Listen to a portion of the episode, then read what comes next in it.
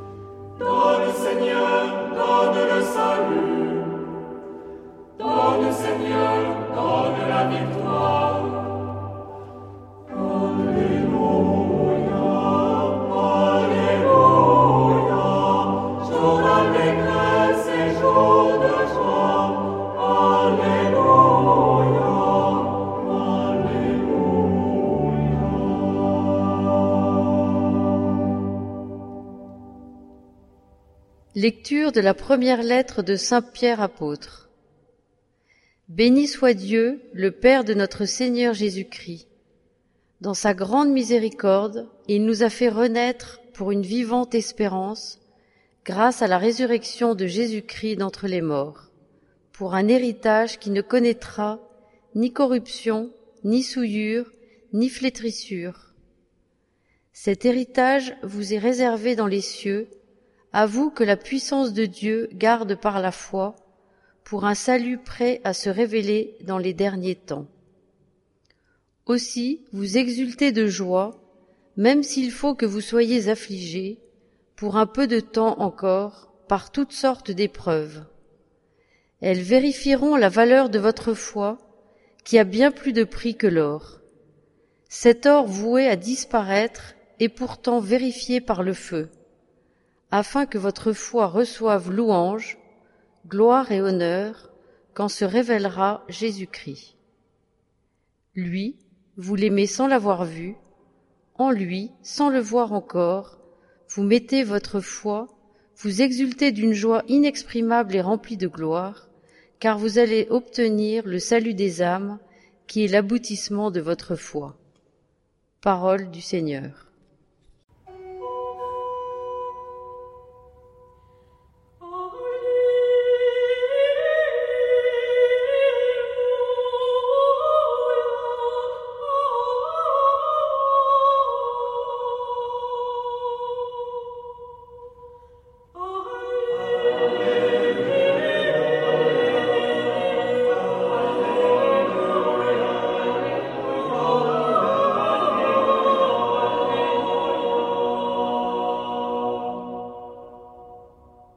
De Jésus-Christ selon Saint Jean.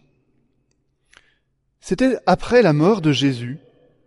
Le soir venu, en ce premier jour de la semaine, alors que les portes du lieu où se trouvaient les disciples étaient verrouillées par crainte des Juifs, Jésus vint, et il était là au milieu d'eux. Il leur dit, La paix soit avec vous. Après cette parole, il leur montra ses mains et son côté. Les disciples furent remplis de joie en voyant le Seigneur. Jésus leur dit de nouveau, La paix soit avec vous. De même que le Père m'a envoyé, moi aussi je vous envoie. Ayant ainsi parlé, il souffla sur eux et leur dit, Recevez l'Esprit Saint. À qui vous remettrez ces péchés, ils seront remis. À qui vous maintiendrez ces péchés, ils seront maintenus. Or l'un des douze, Thomas, appelé Didyme, c'est-à-dire jumeau, n'était pas avec eux quand Jésus était venu. Les autres disciples lui disaient, Nous avons vu le Seigneur. Mais il leur déclara, Si je ne vois pas dans ses mains la marque des clous, si je ne mets pas mon doigt dans la marque des clous, si je ne mets pas la main dans son côté, non, je ne croirai pas. Huit jours plus tard, les disciples se trouvaient de nouveau dans la maison, et Thomas était avec eux. Jésus vient, alors que les portes étaient verrouillées, et il était là, au milieu d'eux. Il dit, La paix soit avec vous. Puis il dit à Thomas, Avance ton doigt ici et vois mes mains. Avance ta main et mets-la dans mon côté. Cesse d'être incrédule, sois croyant. Alors Thomas lui dit, Mon Seigneur et mon Dieu. Jésus lui dit, Parce que tu m'as vu, tu crois. Heureux ceux qui croient sans avoir vu. Il y a encore beaucoup d'autres signes que Jésus a faits en présence des disciples et qui ne sont pas écrits dans ce livre. Mais ceux-là ont été écrits pour que vous croyiez que Jésus est le Christ, le Fils de Dieu, et pour qu'en croyant, vous ayez la vie en son nom. Acclamons la parole de Dieu. Jadis, dans la première alliance, il s'agissait d'écouter puisqu'on ne pouvait pas voir Dieu. Dans la nouvelle alliance, Dieu s'est révélé avec le visage de l'amour. Nous pouvons contempler sa face et en être illuminés. Heureux ceux qui croient sans avoir vu. Ils croient parce qu'ils ont entendu la parole de vie. Mais puisque le Verbe s'est fait chair, heureux aussi ceux qui croient parce que Jésus leur a montré son visage. Des jumeaux. Les jumeaux ne sont pas fréquents dans l'écriture sainte. On connaît surtout Jacob et Ésaü, deux frères qui se disputaient dès le ventre de leur mère. Thomas a un jumeau, mais on ne le connaît pas. Peut-être s'agit-il de moi, tant je pourrais lui ressembler par mon manque de foi et mon besoin de voir. Pourtant, il me semble que je suis bien différente, presque autant que Jacob est différent d'Ésaü. Thomas a vu le Christ et l'a touché, moi non. Et pourtant, je crois. Contrairement à Thomas, vous, comme moi, nous avons cru ceux qui nous ont parlé du Christ ressuscité. Nous avons fait confiance à cette longue chaîne de témoins qui a commencé là, précisément, à ce moment de l'évangile que nous venons d'entendre. Les apôtres ont vu, ils ont cru, et ils ont annoncé à Thomas ce qu'ils avaient vu, le Seigneur est ressuscité. Après eux, des milliers d'hommes et de femmes se sont transmis ce trésor et l'ont apporté jusqu'à nous pour que nous puissions croire nous aussi.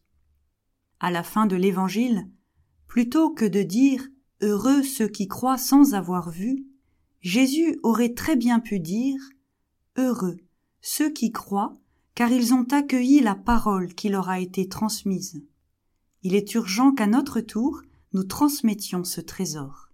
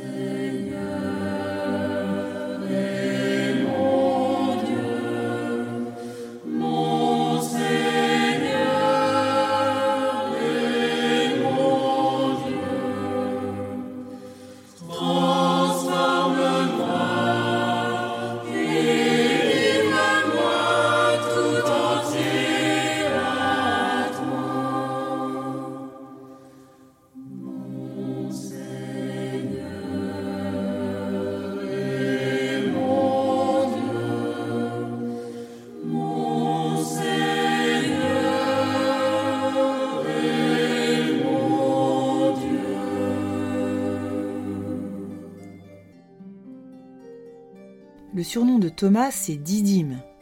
Didyme veut dire jumeau. De qui Thomas veut-il être le jumeau? De Jésus. L'évangile de Jean nous montre qu'il veut tout faire comme son maître et son ami. Montons à Jérusalem et mourrons avec lui. Nous aussi, nous voulons être le jumeau et la jumelle de Jésus. Rayonner avec lui l'amour et la patience.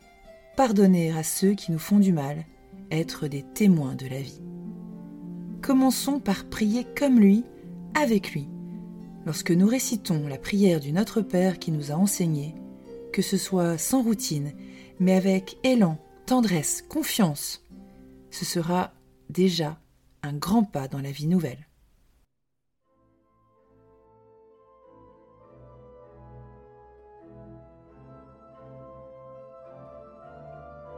Cher ami, si ce podcast vous a aidé à préparer votre cœur à la liturgie de ce dimanche, n'hésitez pas, c'est gratuit. Inscrivez-vous sur dimanche.retraitedanslaville.org. Vous serez sûr de recevoir chaque semaine les vitamines spirituelles et l'accompagnement dans la prière avec vos sœurs et frères dominicains. dimanche.retraitedanslaville.org